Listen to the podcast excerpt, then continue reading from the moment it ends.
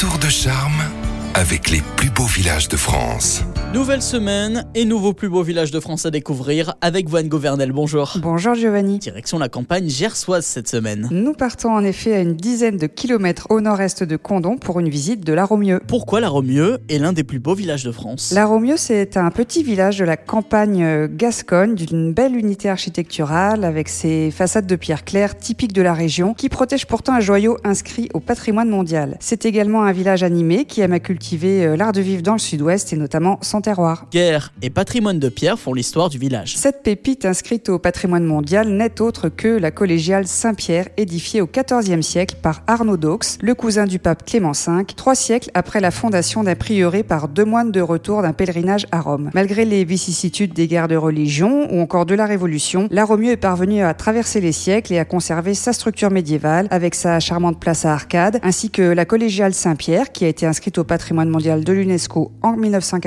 1998 au titre des chemins de Saint-Jacques de Compostelle. Il y a également les jardins de Coursiana. Les jardins de Coursiana ont été créés en 1974 par un botaniste passionné. Classé jardin remarquable, il propose un ensemble végétal de 6 hectares constitué de jardins à l'anglaise, de jardins de plantes médicinales et aromatiques, d'un potager verger, d'un arboretum de 700 espèces d'arbres et arbustes dont 350 rosiers. À noter que les jardins de Coursiana offrent une jolie vue sur la collégiale et des tickets tandem sont disponibles à la vente pour accéder aux deux sites de visite.